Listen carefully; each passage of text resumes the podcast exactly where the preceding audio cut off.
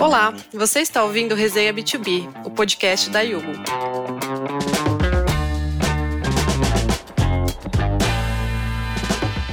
A cada episódio, um host e dois convidados diferentes compartilham seus aprendizados e experiências para ajudar a sua empresa a crescer e se manter sempre atualizada. No episódio de hoje, nós vamos falar sobre a economia de plataformas, esse modelo de vendas por meio de apps e assinaturas que é super presente no nosso dia a dia.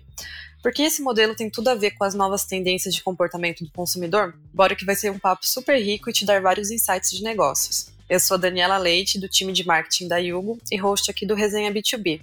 Aqui comigo estão a Luciana Bravin, executiva de contas aqui na Yugo, e o Cado Guerra, que é CEO da Alugator. É uma startup fundada em Belo Horizonte em 2016 que veio para mudar a maneira como as pessoas consomem produtos eletrônicos. Em vez de comprar um iPhone, por exemplo, você aluga ou assina com eles. Massa, né? Já tem mais de 60 mil clientes em fila de espera. Pessoal, sejam bem-vindos aqui ao nosso podcast. Queria agradecer a presença de vocês e abrir esse espaço para vocês se apresentarem aqui para nossa audiência, por favor. Fala pessoal, primeiramente, muito obrigado pelo convite. É um prazer estar aqui para a gente bater esse papo. Eu sou o Cadu, sou CEO e um dos fundadores do Alugator. Estamos aí desde 2016 mudando a maneira como as pessoas consomem e vai ser ótimo trocar uma ideia sobre não só economia de plataforma, mas também sobre como a economia de plataforma combina com essa mudança que nós estamos trazendo e sobre essas mudanças que estão acontecendo na forma como a gente consome e estabelece relações econômicas, financeiras, etc. no nosso dia a dia. Fala pessoal, Luciana Brevinha aqui da Yugo, coordenadora de grandes contas. É um prazer estar aqui com vocês novamente e vamos bater um papo. Legal, gente, obrigada.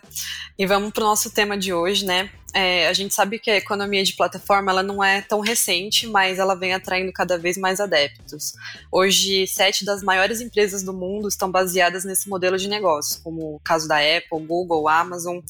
E diversos estudos nessa área mostram que a economia de plataformas pode ter outros nomes e outros formatos, né? Entre eles, a gente tem a economia compartilhada, a economia do acesso, a economia sob demanda, assinaturas, gig economy. Então, é, tem algumas diferenças entre elas que a gente vai explorar aqui ao longo do episódio, mas em comum elas têm é, o uso de plataforma e da rede de clientes como um grande diferencial, né? De acordo com a consultoria McKinsey, elas representariam 30% da receita global, movimentando em torno de 60 trilhões de dólares até o ano de 2025. E é, as empresas que participam dessa economia, elas têm um crescimento anual do EBIT quase 1,4% maior do que empresas é, tradicionais. Então vamos lá. É, na opinião de vocês, a gente pode dizer que o principal atrativo das plataformas digitais é unir e conectar grandes grupos de usuários e consumidores interessados em um nicho, ou seja, dar esse match entre a oferta e a procura? Qual que seria esse principal diferencial delas em relação ao e-commerce tradicional? Cara, eu acredito que além disso, a gente tem uma grande vantagem. Eu enxergo isso como uma grande vantagem, sem sombra de dúvida, né? Assim, porque é uma vantagem para todo mundo, né? Porque para o consumidor fica bem mais prático, bem mais fácil ele ter acesso a todo tipo de solução que ele precisa, né? Então, pô, ao invés de eu ter que procurar uma loja de, do produto A para comprar o produto A, uma loja do produto B para comprar o produto B, uma loja do produto C e assim sucessivamente, eu consigo fazer tudo isso no mesmo lugar, né? Então, isso sem sombra de dúvida para o consumidor é muito bom. E acaba sendo muito bom para as empresas, naturalmente, também, né? Porque as empresas conseguem não ter que se preocupar com algumas partes do negócio que poderiam dar errado se elas tivessem que tocar todas essas coisas ao mesmo tempo. Né? Quando você pensa em economia de plataforma numa lógica de, vamos pensar num iFood, por exemplo, muitos donos de restaurante não são gestores que têm um know-how de como escalar um negócio, de como vender, de como atrair cliente, de como expandir para conseguir atender mais gente em mais pontos da cidade. Né? Então, para ele, ter um iFood gerando demanda para ele é muito bom. Né? Então, além de trazer essa praticidade para o consumidor. Agora, uma coisa que eu acho muito legal na economia de plataforma é cada empresa focar em fazer aquilo que ela é realmente boa. Eu tenho visto isso cada vez mais, né? Cada vez mais as grandes empresas construindo relações com outras grandes empresas, com startups e por aí vai, para que elas consigam oferecer por meio dessas startups ou por meio desses parceiros, né, que podem ser startups ou não, produtos que são soluções boas para os clientes dessas empresas, né, são soluções de dores que esses clientes têm, mas que essa empresa não conseguiria entregar porque ela não vai conseguir construir do zero tudo né, que ela quer fazer dentro do ecossistema dela. Então, eu enxergo isso como uma grande vantagem para é, eu acho que faz total sentido, né? As colocações do Cadu. Eu falo bastante sobre isso aqui, é, até com, com os nossos clientes, né? Em relação a linhas de receita e economia que você pode ter. Então, você junta aí uma das coisas que o Cadu falou, né? De você juntar ali com empresas que sejam especializadas nesses serviços, nesses produtos adicionais. Né, que você está juntando ali na, na plataforma. E aí você tem a opção de uma nova linha de receita, né? Porque você consegue trazer mais cliente, eventualmente ganhar alguma coisa nessa intermediação, digamos assim, né? Porque aí é um serviço que não é oferecido direto por uma das empresas. Adicional a isso, é, eu falo da fidelidade do cliente. Porque a fidelidade do cliente ele tem vários serviços em um único lugar. Então, eventualmente, não é fácil você tirar um cliente de dentro de um ambiente desse tipo. Porque você não está trocando uma coisa por outra né? Não é o preço específico disso aqui, é o preço de várias coisas juntas, mais a oportunidade de você ter tudo num único lugar. Então são muitos pontos que quando você pensa é, num usuário de uma plataforma dessa, seja ele é, um usuário pessoa física, né, pessoa jurídica, seja uma empresa utilizando alguma solução, ou até uma pessoa física utilizando, escolhendo o local onde ela vai fazer compras, né? Ou qual empresa, qual site que ela vai procurar para buscar um serviço, você acaba buscando sempre é o que te convém mais. E o que te convém é o que não necessariamente é somente o mais barato, mas onde você tem certeza que você vai conseguir resolver o seu problema, onde você tem certeza que você vai encontrar o seu produto. Então, quando você tem várias opções, você acaba fidelizando o cliente, porque a chance dele procurar outro é menor, porque tem todo um trabalho envolvido, né? Não é simplesmente um único serviço, é um único produto ou um único valor, né? Um único custo que você está passando para ele. Então, além das questões de trazer mais receita eventualmente, né, como eu coloco aqui a oportunidade de uma nova linha de receita, você tem também a oportunidade de fidelizar o cliente. A chance dele buscar uma outra plataforma, uma outra empresa, ela reduz bastante, independente do custo. Eu falo independente, não é que não conta, mas ele acaba não se tornando principal porque é mais difícil você enxergar a diferença entre custos, dado que você está entregando várias coisas ao mesmo tempo. Então, acho que esses pontos contam bastante quando a gente fala de economia de plataforma. Boa, gente. E o que, que vocês acham que são, quais são os principais tipos de economia de plataforma, né? Aqui no comecinho eu citei algumas.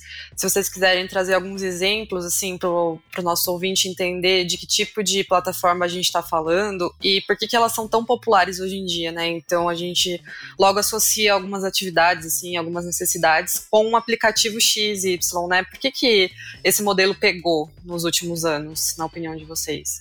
Eu tenho gostado muito de acompanhar como que está sendo a segunda era né, da economia de plataforma. Porque, assim, ela começou como uma era acontecendo muito por nicho. Né? Então, você pega lá atrás, pô, no, no advento do digital, digamos assim, né? quando começaram a surgir as lojas online, começaram a surgir... Primeiro começaram a surgir os classificados, né? os brand lists online, para depois virem os primeiros marketplaces né? Então, você pega, por exemplo, eBay, Mercado Livre, etc. E aí vem toda uma onda e sempre muito nichado, né? Então você vê, por exemplo, o iFood, ele é só para alimentação. A Uber, ela é só para transporte. O Airbnb não é exatamente hotelaria, né? Então, para hospedagem por meio de, de um anfitrião que é um local daquela cidade. Uh, aí você pega o Booking, é só para hotel. E aí você tem uma segunda fase da economia de plataforma, que são negócios que têm audiências muito grandes, trazendo mais soluções para os seus consumidores. Tanto para eles otimizarem performance, né, eles conseguem trazer linhas de receita a partir daí que não são receitas que têm muitos custos agregados, né? Então acabam conseguindo otimizar a operação deles mesmos, entregar um valor para o consumidor. Esse tipo de, de economia de plataforma tem me fascinado muito. Assim. Eu acompanhei um case na Alemanha que é da Grover. A Grover ela é, ela é basicamente o alugator da Alemanha, né, para todos os efeitos. Eles uh, também são um serviço de assinatura de eletrônicos, né, onde você consegue ter esses eletrônicos por assinatura em vez de comprá-los. E aí o que a Grover fez? A Grover começou a vender a assinatura deles no ambiente dos grandes varejistas alemães. Né? Então você acessava, por exemplo, uma página de, vamos supor, um varejista equivalente a um Magazine Luiza, por exemplo, né, lá na Alemanha, e você ia lá na página do iPhone 12, por exemplo. Nessa página você ia ter um botão para você comprar o celular e um botão para você assinar. Então, isso eu tenho achado muito interessante. Assim. Você vê que, por exemplo, em alguns lugares do mundo, no WeChat da China, que para todos os efeitos começou como um WhatsApp dos chineses, né, você já faz tudo lá dentro. Né? E o WhatsApp já demonstrou ter essa pretensão de expandir o que, que ele oferece para os usuários para mais pontas, né? de, por exemplo, ter transação financeira lá dentro. Então, isso eu acho muito interessante, porque Cara, você está dentro do aplicativo do seu banco, você está dentro do seu mensageiro ou dentro de qualquer outra coisa que você já usa muito. E você poder fazer mais coisas por lá, isso traz muita praticidade para a vida do consumidor. E isso é uma forma muito inteligente das empresas se relacionarem também. Né? Então eu estou bem empolgado para ver o que, que vai acontecer nos próximos anos em cima dessa segunda onda. Muito legal. A gente vai até explorar um pouco mais essa construção do, do ecossistema um pouquinho mais para frente aqui. O Lu quer complementar alguma coisa? essa questão, é, eu, eu, olho muito aqui, acho que como o Yugo até né, acaba por esse motivo, pelo lado do, do negócio em si, né? Então a gente vê bastante, eu acho que uma das coisas que eu mais falo de economia de plataforma tem muito a ver até com o que a gente falou um pouquinho antes, que são empresas oferecendo efetivamente mais produtos. E aí a gente acaba trabalhando com várias plataformas de ah, sistemas de gestão, é, soluções para segmentos específicos, né? Hoje a gente tem vários sistemas para gestão e automatização de segmentos específicos, né? A área de tecnologia está se especializando muito nesse sentido. E aí a gente vê essas empresas, essas plataformas, né, que, que são normalmente sistemas para outras empresas, elas acabam tentando buscar então várias soluções, que aí tem muito a ver com o que a gente estava falando agora, né, nos exemplos. Então, buscando outras soluções, por exemplo, ah, uma solução para fazer a comunicação com o cliente, uma solução financeira, né, como entregar-lhe um meio de pagamento, ou alguma solução que ele precise para o dia a dia ali, para automatizar o financeiro e tudo mais. Então, eu vejo muito nesse modelo hoje, né?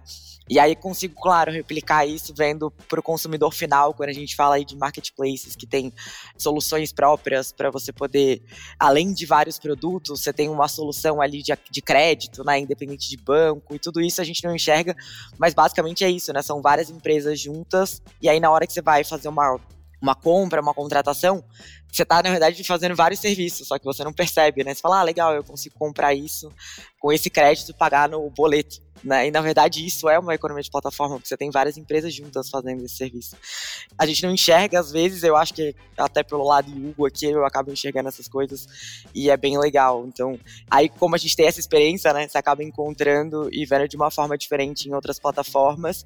E acho que é, é super importante a gente ter isso mesmo, né? É um dia a dia tão corrido, então a gente acaba focando mesmo em ter um único lugar para poder resolver o nosso problema, seja como empresa, seja como pessoa física. Legal, gente. E até o exemplo que o Cadu trouxe, né, da startup que dá a opção de você comprar é, no varejista ou você assinar ali, né? Então a gente percebe ainda essa dualidade um pouco do, do cliente, né, do consumidor, entre a assinatura para você ter o benefício daquele produto ou serviço e a posse, né, que seria comprar aquilo e ter. Vocês acham que ainda tem essa barreira em relação à, à economia de assinaturas? das pessoas ainda quererem comprar as coisas, quero comprar um carro, comprar um aparelho eletrônico. Como que está a aceitação do público e esse comportamento do consumidor hoje?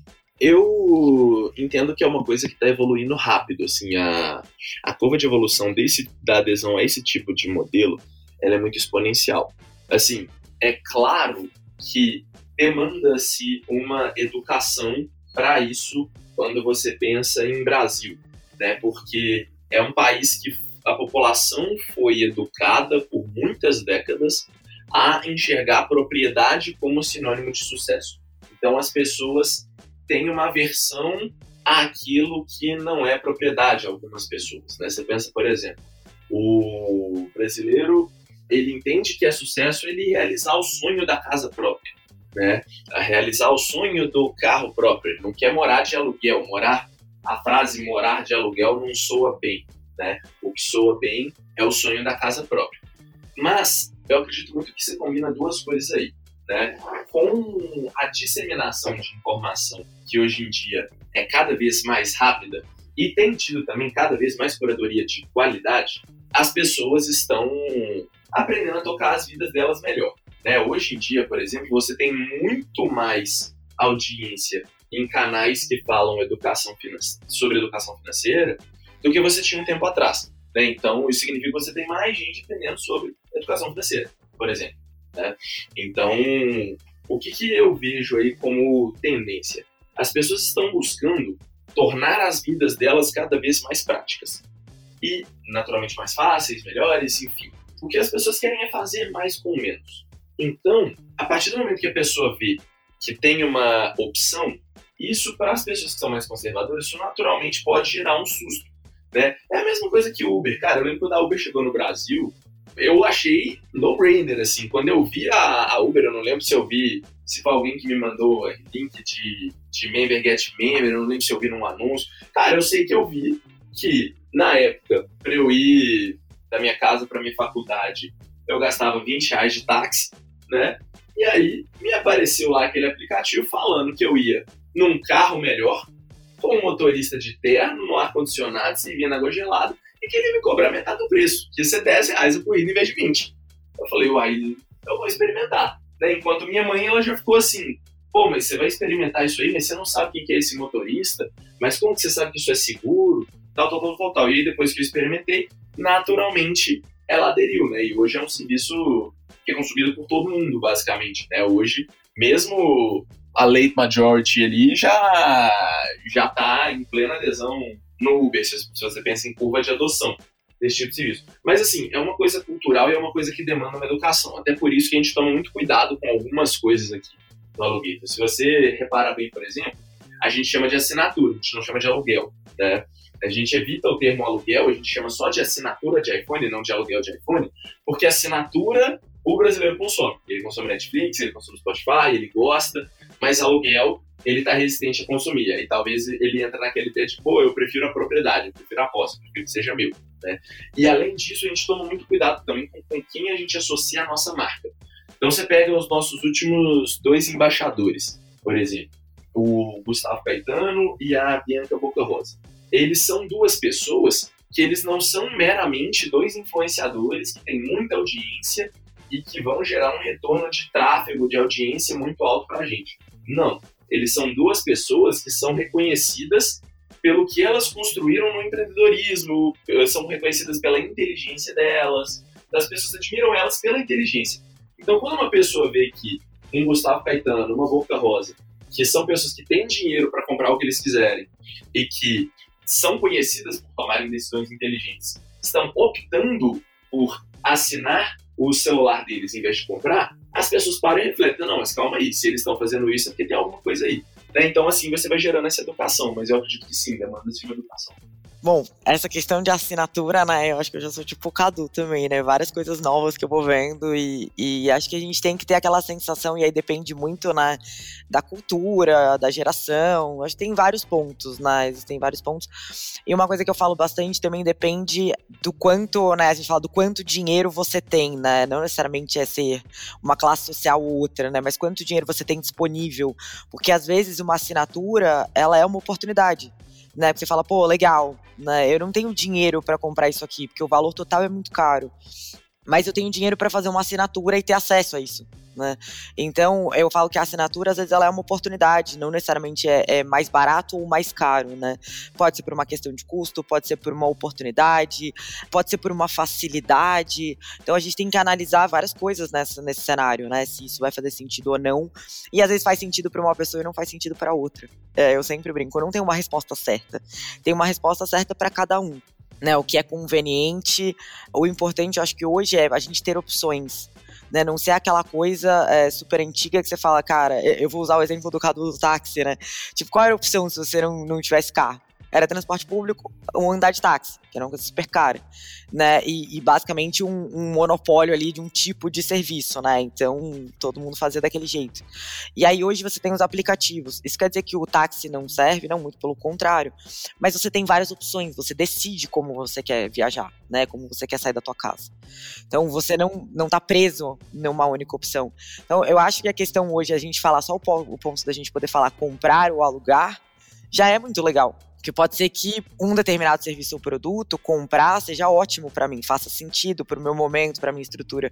Mas eu tenho várias outras opções. E só o fato de eu ter opções, eu tenho a oportunidade de entender o que faz mais sentido para o meu dia a dia, para minha vida e né, para como efetivamente eu vou utilizar aquilo. E aí eu acho que tem um ponto claro que entre o comprar e o alugar ou assinar, né, porque é um, é um termo que eu uso bastante também, acho que eu estou nesse grupo aí que o Cadu comentou de falar sempre a né, que é o fato de você assinar, ele te permite também eventualmente testar algo, né, ver se aquilo realmente é legal, se aquilo faz sentido para você, né, se, se você quer ficar com aquele serviço ou com aquele produto, né, e não necessariamente você ter que comprar prender ali um valor grande e aí falar, poxa, não era bem isso que eu queria ou não funcionou do jeito que eu gostaria. Então eu acho que de qualquer forma, assinar em determinadas situações ele acaba tendo esse benefício, mas ainda acredito que o ponto principal dessa história é todo mundo ter a oportunidade de fazer algo que encaixe melhor tanto para sua vida ou para sua vida pessoal, profissional ou para sua vida financeira. Perfeita a colocação. Acho que é isso, ter opções, né? E hum, tem gente que vai também pela praticidade, e a nossa geração, mesmo a geração millennial, está muito acostumada com compartilhamento, com o uso de tecnologia em tempo real. Então, é de se esperar que os consumidores atuais eles tenham essa propensão maior para uma economia compartilhada e do acesso. E outro ponto que a gente até já falou aqui é o nascimento desses super apps, né? Que nem o WeChat, que o Cadu comentou, que tá vindo muito forte esse movimento da China, né? Com o Alibaba também. E eles estão tentando criar um hub de serviços que torna toda a vida do consumidor mais fácil. Então ele oferece no mesmo, na mesma plataforma é, as opções de pagamento nativas, o crédito, os produtos, a interação com outros consumidores. Vocês acham que a economia de plataforma, nessa segunda onda que o Cadu comentou, ela vai ser fortalecida se souber criar esse ecossistema ao redor dela e for realmente funcional para o usuário, né? Então ele não vai só oferecer um produto, ele vai oferecer várias camadas de funcionalidade, serviços e uma boa experiência de compra, né? Como que está essa construção desse ecossistema hoje no Brasil? Eu acho que a gente só tem que tomar cuidado, Dani. Eu acho que é, sempre eu continuo na mesma, no mesmo discurso, né? Oportunidade. Eu acho que sim, é muito legal isso. Eu acho que faz sentido, né? Tá acontecendo. Se eu tenho alguma, algum ponto que eu diria, tipo, ah, só tomar cuidado pra gente não virar um negócio que a, a gente não sabe mais o que, que a gente tá fazendo dentro daquela plataforma, né? Não perder o foco. Eu acho que tudo que for, né, adjacente ao que o cliente está buscando é lucro né? É uma oportunidade legal, é menos tempo, é agradável, a experiência do, do usuário é agradável. Só que eu tenho visto ainda o que a gente, a gente apelidou aqui do, do Frankenstein, né? Você vai agregando um zilhão de coisas e de repente eu acho que nem a gente sabe mais o que a gente tá fazendo naquele aplicativo. Só, tipo, ah, você faz tudo, mas não faz nada, né? Então, anda nada e voa, mas não tá fazendo nada direito. Então, a gente brincou um pouco disso, porque eu acho que é muito importante, a gente tá falando aqui que é legal, por quê? porque é a experiência do usuário. Porque a gente está buscando uma coisa, então a gente já vai focado naquilo que sabe que todas essas, né, tudo daquele segmento, tudo daquele motivo, tudo daquele serviço está ali. Né, a gente vê hoje essas. É, o Cadu acho que citou aqui, né, de plataformas de viagem, você ter lá a viagem, o hotel, a passagem, então faz sentido. Você vai viajar, você tem que saber como chegar e aonde ficar. Então faz total sentido isso. Mas, por outro lado, de repente, hoje a gente tem empresas, e aí essas, essas empresas grandes aí que têm sido criadas, e aí ele é tanto um marketplace, quanto uma empresa de serviço, quanto. E aí, de repente, você entra, mas você... até o usuário se perde, ele acaba olhando tudo, e eu não sei até que ponto isso efetivamente é convertido em receita. Porque um usuário que fica ali o tempo todo sem saber o que fazer, ele acaba não fazendo nada. Então ele acaba não usando. Ele olha, olha, olha, mas não faz nada. Então eu acho que tem esses dois lados dessa história, tá? Concordo, acho que tem essa segunda onda que vem ainda com mais coisas, né? Agregando mais estruturas, mas acho que a gente tem que sempre focar em alguma coisa. E vocês, Cadu? Vocês têm planos aí para Alugator de mais serviços? Como que tá? Eu enxergo que assim, nesse pensando nessa lógica, eu acredito que isso é muito importante do lado do negócio, né? Porque o consumidor ele vai responder aos inputs que a plataforma está dando para ele, né? Então, o que as plataformas mudarem dentro do ecossistema delas vai impactar diretamente nas decisões que o consumidor vai tomar, que via de regra vão ser decisões que ele vai tomar intuitivamente, e muitas vezes ele vai acabar tomando uma decisão intuitiva de não usar ou de usar de um jeito pior, né? Porque aquilo ali não está claro para ele.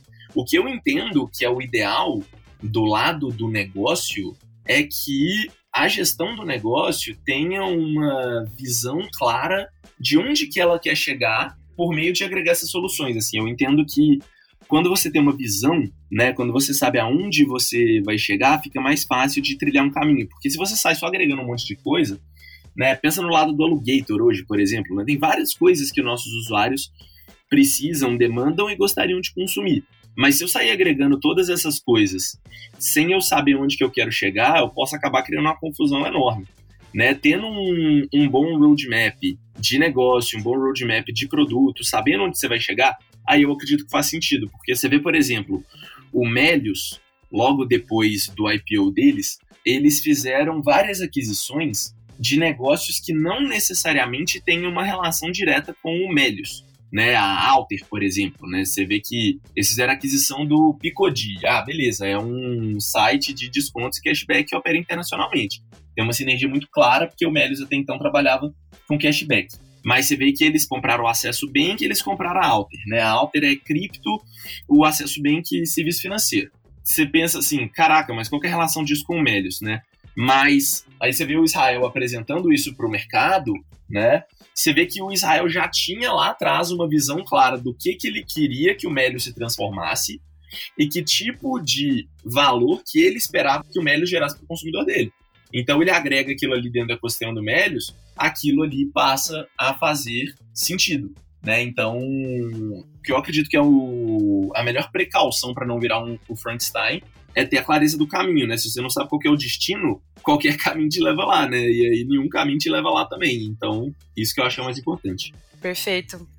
Então, é, nossa conclusão é que é, para ter uma plataforma de sucesso é preciso criar valor, né? Então, essas integrações ou aquisições, elas têm que estar relacionadas com a visão de futuro da empresa e com o que o público dela está buscando naquele momento, né? Mas a gente tem visto mesmo essa tendência o mercado de fusões e aquisições no Brasil está muito movimentado ultimamente, né? Que você trouxe esse case da Melius. Em 2021 foram feitos mais de 301 bilhões em aquisições. É um avanço muito grande, assim, e é principalmente nos setores de tecnologia e de serviços que essas é, aquisições estão acontecendo, né? Vocês acham que a plataforma ela vai ganhando mais relevância a partir do momento que ela adquire esses parceiros, né? Então, por exemplo, a gente tem o Magalu, que está fazendo milhares de aquisições e ela está se tornando um dos maiores, se não o maior varejista do Brasil. E isso até agregando serviços bancários, cartões, enfim. Essa estratégia funciona com quem já quer escalar muito grande ou qualquer player pode movimentar nesse sentido não sempre também fazendo uma aquisição, mas é, tem os parceiros também de por API, é, algo como serviço, né, que, que, nem a Yugo, que integra com, com plataformas, então pode ser um caminho também, né? A empresa não tem o capital para comprar um parceiro ali de pagamentos, por exemplo, mas ela pode ser um cliente que usa aquele serviço integrado no, na plataforma dele. O que, que vocês enxergam sobre isso, tanto um caminho quanto o outro? Eu tenho visto que assim, o M&A ele começou a ser enxergado de uma forma diferente, tanto pelos empreendedores que estão do lado de quem está vendendo a empresa, quanto pelas grandes empresas. Né? Antes o M&A ele era enxergado muito como o fim da jornada para o empreendedor. Né, e para as empresas como uma compra de ativo, né? Não tinha muito essa lógica que você tem hoje de você comprar um, algo que você não tem, comprar uma capability que você quer ter, esse tipo de coisa. Né? Então você comprava uma empresa por causa de um ativo muito grande que ela tem, seja um mercado, seja uma tecnologia, seja um produto, que você quer ter também, botava um dinheiro no, no bolso do fundador e o fundador ia viver a vida dele, ia fazer outra coisa, né? E aí alguém da sua empresa assumia ali aquela, aquele novo negócio que você colocou para dentro. E agora as empresas começaram, tanto as startups começaram a perceber, tipo, será que essa solução minha não funciona melhor num ambiente que tem mais dinheiro, que tem mais tráfego? Mas Cosmos era perceber, pô, eu quero ter essa capability aqui. Será que precisa de eu desenvolver? Ou tem alguém que faz? Né? E aí, pensando até no que, no que a Dani falou, né, de isso começar por uma relação comercial, eu acredito que é algo faz muitíssimo sentido. Eu estava vendo ontem um texto do Matheus Goias, que é o CEO da Tribe, né? E ele foi um dos fundadores do App Prova, vendeu a App Prova para a Somos. Se eu não me engano, nesse dia ele se tornou sócio da Somos e a Somos depois foi vendida para a Croton, né? E ele fala que, assim, cara, geralmente o pessoal, quando quer vender o negócio, contrata uma assessoria de M&A, né? Contrata uma boutique, desenha ali os materiais todos e começa a fazer um roadshow, é, a tentar vender o negócio de todo jeito, né? A procurar alguém para comprar o um negócio. E na verdade, a relação dele com a Somos começou por meio de uma parceria comercial. Né? Eles começaram ali fazendo algumas coisas para os alunos da Somos, depois eles colocaram mais uh, uma feature ali, colocaram mais outra coisa. A relação deles foi evoluindo, foi amadurecendo, e a Somos viu, cara, será que não faz sentido isso aqui ser oficialmente internalizado como algo nosso? Pô, acho que faz. Então, vamos discutir e ver se sai um negócio aqui? Vamos, e acabou saindo. Né? E aí já sai com muito mais alinhamento, as expectativas estão muito bem mais alinhadas. Teve um teste também, você já sabe como que é trabalhar junto com aquela outra empresa. Eu enxergo muito que isso é um ótimo caminho para o negócio em si, né? Cara, às vezes, sei lá, não quero vender minha empresa, mas uma parceria vai ser muito frutífera para mim, né? Mas às vezes até para quem acredita que a venda da empresa, a aquisição da empresa é o melhor caminho, a melhor forma de começar muitas vezes é essa, né? De, de ser parceiro e de você trabalhar soluções em conjunto com as interseções ali que vocês têm de, de clientes. Eu acho que a questão de aquisição, na verdade, o primeiro ponto, eu volto exatamente para o ponto que eu falei antes, que eu vou só citar, que é a questão, né, o mesmo cuidado que eu comentei, né, de você acabar, em vez de ter mais opções para o seu cliente, é, uma receita maior, você acabar virando um Frankenstein, né? Principalmente na questão da aquisição. É muito fácil, é muito mais fácil você acabar fazendo isso com aquisições do que com integrações, né, na minha visão.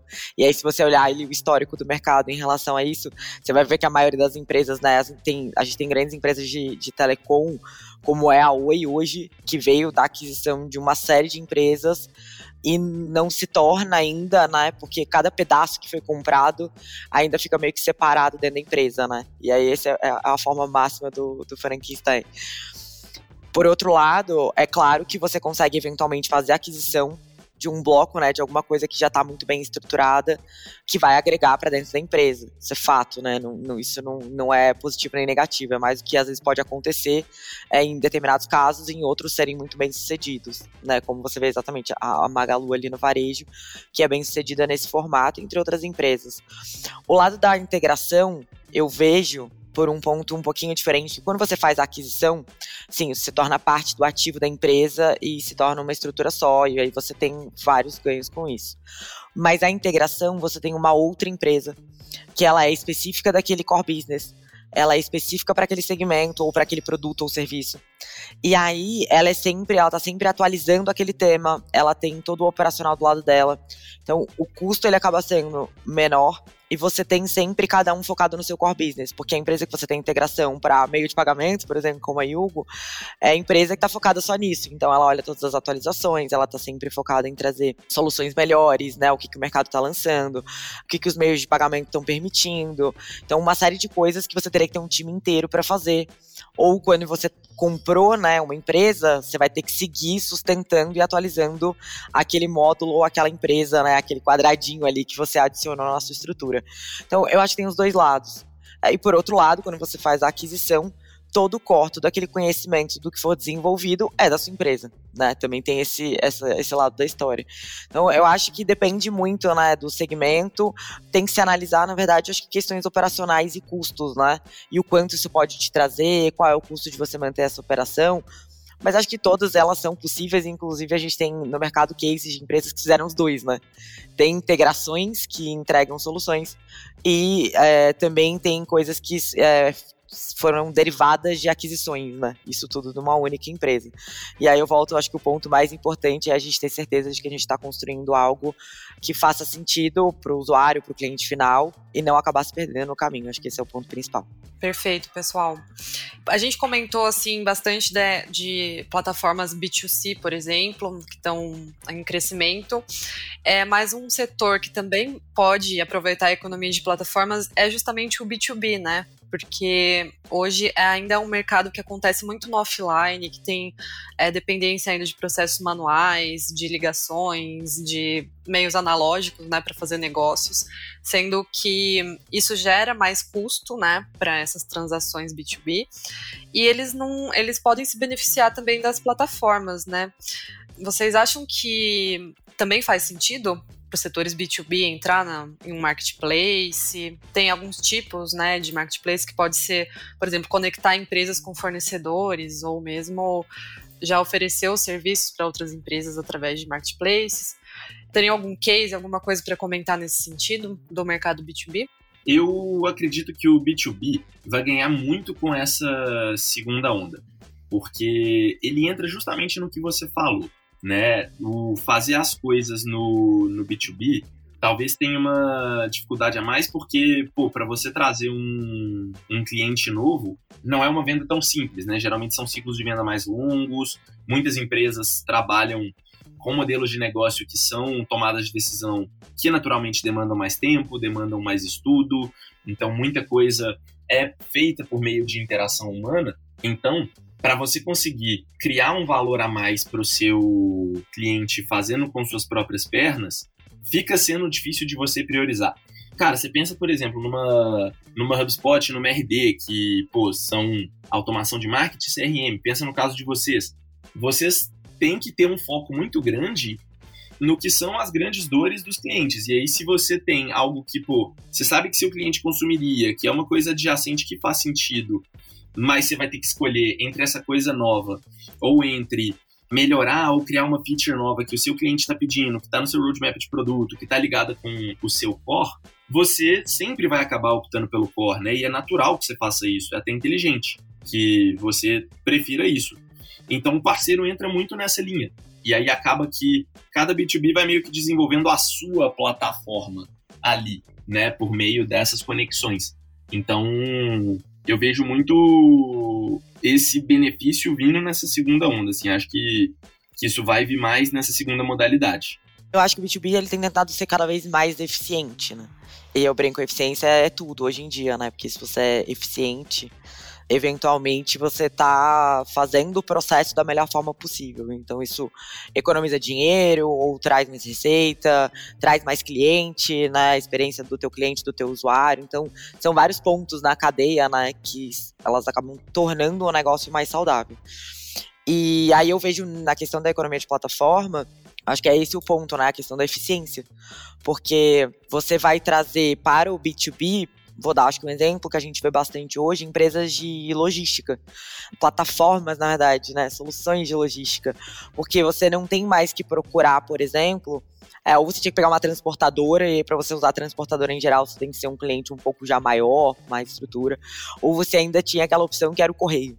E aí o correio é uma coisa. Ele é caro, né? Eventualmente, se você vai trazer volume, ou dependendo para os lugares e, e, e, os prazos, que não são exatamente. Ele fala é de até 20 dias, né? Só Deus sabe quando vai chegar. Senão você paga por aquele valor que é, é bem alto, enfim. E aí hoje você tem várias empresas que são o quê? Soluções para a área de logística. Seja te conectar com vários fornecedores e você cotar tudo de uma vez, que é uma coisa que você teria uma pessoa para fazer isso né, um funcionário específico. É, seja você vê é, o feedback das pessoas é, o conhecimento que você tem dessas estruturas. Tem empresas efetivamente que são soluções de logística, né? São grandes plataformas que eu falo, olha, eu faço o teu estoque, tu entrega, né? Então você tem sua, sua plataforma lá, só que você não precisa mais ter nenhum controle sobre isso. Né? Então o cara já está lá com o seu estoque e tudo mais, você vai pagar um valor e ele vai disparar para todos os seus clientes. É, e aí, como ele faz só isso de uma forma muito mais eficiente e com valores que são eventualmente até melhores do que o que você encontra no mercado, claro, você está pagando serviços adicionais também, né? Mais uma economia de plataforma. você está tendo eventualmente o estoque, né? O serviço que as pessoas estão retirando para levar para entrega, então tem essas coisas adicionais. Mas o ponto é, você tem hoje uma gama de, de oportunidade de validação de custo, diminuir o seu próprio custo, né? Você é só um estabelecimento, é uma empresa desse tipo, são vários estabelecimentos, então obviamente ela vai fazer isso com mais eficiência, mais barato. Então, eu acho que o B2B ele só tem a se beneficiar. Vejo sim, né? Eu acho que dei um exemplo de um case aqui que eu conheço, né, para a parte de logística, que é um problema muito grande que a gente tem aqui no Brasil, né? Uma coisa cara no Brasil, principalmente em empresas, quando a gente fala de produto, é super importante. E aí você tem todo o B2B focado nisso. Então você tem novas empresas para atenderem outras empresas. E acho que o resultado para as empresas e para o cliente final é incrível, né? A gente tem uma opção de, de receber né, as nossas coisas num prazo menor, de ter aquela questão do frete hoje em dia que você vai pagar e é muito mais caro, por exemplo. Então, é um benefício para o usuário final e é um benefício para as empresas. E acho que isso vem para várias outras coisas. Inclusive, na própria Hugo, né, a gente trabalha primariamente para o B2B, né? O nosso ponto aqui é atender empresas, porque é isso, né? Eu estou tornando as empresas mais eficientes. A gente está desenvolvendo, né, trazendo para as empresas uma solução de um segmento específico, né, que se ela fosse fazer várias integrações ou buscar isso direto, né, em cada uma das opções que ela tem com a Yugo, cada um dos meios de pagamento, nas empresas que ela precisaria para fazer isso, talvez todo o processo é muito mais custoso no sentido de pessoas e eventualmente mais caro mesmo. Então, acho que está acontecendo e tomara que seja um processo ainda maior do que já foi até agora, porque para o usuário final, eu acho que é ainda mais benefício, né, para o mercado como um todo. Com certeza. Cadu, hoje na Alugator vocês atendem mais o consumidor final, né? Vocês têm planos também de expandir para as empresas? Aluguel de equipamentos? A princípio não é uma prioridade, porque é um segmento que a gente enxerga que ele já está bem atendido, né? Então não tem tanta gente com uma dor forte para a gente atacar que já não esteja sendo bem atendida por outras empresas. Por exemplo, hoje em dia é muito comum, está cada vez mais comum as empresas alugarem computador, né? Por é uma série de benefícios, né? Acho que não, não precisa muito entrar nesse mérito. Mas no Brasil você tem Agasus, Plugify, AMC, Microcity, todas essas empresas atendendo muito bem. A gente mesmo é cliente de uma delas, pra você ter ideia. Então, enquanto no, no B2C tem muito a explorar ainda, né? Tem muito mercado para a gente ganhar. É uma dor que está muito mal atendida. Hoje, por exemplo, milhares de brasileiros que têm iPhone hoje têm iPhone por causa do Alugator. E se não fosse o Alugator, as pessoas não estariam de iPhone. Então é uma dor muito relevante. E aí, além de ter muita gente ainda para a gente atender, tem muitos produtos para a gente criar a assinatura deles ainda também, né, para esses consumidores. Então, não é algo que a gente enxerga como prioridade ainda, dado esse ponto de estar sendo muito bem atendido. Legal. Bom, gente, tá muito interessante o papo, mas a gente tá chegando no final aqui do nosso tempo. E, claro, seria um prazer continuar conversando com vocês, mas queria agradecer a participação de vocês e hum, convidá-los aí a deixar um recado final, caso a gente não tenha comentado algo. Então, muito obrigada e acho que foi uma conversa muito rica aqui para os nossos ouvintes. Maravilha. Uh, primeiramente, eu quero agradecer muito pelo convite. O papo foi, foi ótimo também. Estava adorando. Impressionante como é que o tempo passa rápido, né? Mas, como um recado final, acredito que, assim, muitas das pessoas que vão estar nos escutando são gestores de negócios, de grandes negócios, de negócios, de bons negócios. Então, o recado que eu deixaria é para você não ter receio de abrir a porta e falar com outras empresas e entender como que a sua solução pode agregar na vida do cliente de uma outra empresa, como que uma outra empresa pode agregar na vida do seu cliente, né? Porque todo mundo só tem muito a ganhar com isso, tanto você quanto outra empresa, quanto o consumidor final, né? E muitas vezes empresas que estão do nosso lado, que estão no mesmo mercado que a gente, que a gente fica, pô, o que a gente faz hoje é diferente, mas será que a gente é concorrente e tal? Na verdade, vocês podem ser grandes parceiros, né? Então, eu gosto muito desse viés mais construtivo de olhar as outras empresas, e eu acho que é isso que tem desenvolvido tanto essa economia de plataforma. Imagina, sei lá, se no passado eu tivesse um. Eu fosse dono de um restaurante e pensasse, pô, esse iFood é meu inimigo, ele é meu concorrente, ele está querendo que o pessoal peça por lá em vez de, de vir aqui no meu restaurante. Cara, nada a ver, né? O, é, na verdade, é um ótimo parceiro que eu posso ter para melhorar o meu negócio e a vida do meu cliente. Então, isso que eu deixo como último recado aí para os empresários que estão escutando a gente. Dani, super obrigada de novo pelo convite, adorei. Passa rápido, a gente fala pouco, então me convidem sempre, Cadu, foi um prazer. E, cara, eu gosto muito uh, desse tipo de conversa sempre a gente falar sobre mercado, sobre negócio. Então, 400% com a visão do Cadu. Esse pitch final aí foi incrível. E acho bem importante a gente sempre falar disso, a gente está ouvindo aí os canais das empresas, os podcasts, não é só porque é comum hoje em dia, né, virou moda, mas porque é muito legal, a gente está falando sobre informação, a gente está trocando informação no mercado. Eu acho que a gente tem que ser, no Brasil, muito proativo em efetivamente querer trazer soluções melhores, produtos melhores, um mercado melhor mostrar que o nosso serviço, o nosso produto, é, fazer parceria, a gente tem muito consumidor, a gente tem muito espaço ainda para praticamente tudo no Brasil, sabe? Acho que a gente tem muito para evoluir como empresa, né? Eu falo todas as empresas, né? Como grupo de empresas. E acho que a gente pode fazer isso com certeza, né? Em parceria, conversando uns com os outros, aprendendo ou fazendo né, integrações. E acho que é exatamente o, o papo de hoje era em cima disso. Então, acho que é isso que a gente está conversando aqui. Então, adorei. E a gente está à disposição também para quem quiser mais informação, acho que a IU como um todo, e né, todo mundo que participa aqui, entrar em contato com a gente. E só agradecer novamente pelo convite e obrigada para todo mundo que está ouvindo. Obrigada, gente. Foi muito legal conversar com vocês e até uma próxima. Esse foi o nosso episódio de hoje, mas a nossa resenha continua. Acesse o blog da Yugo e aproveite nossos conteúdos para potencializar a sua empresa. Até a próxima quinzena com um novo episódio para você.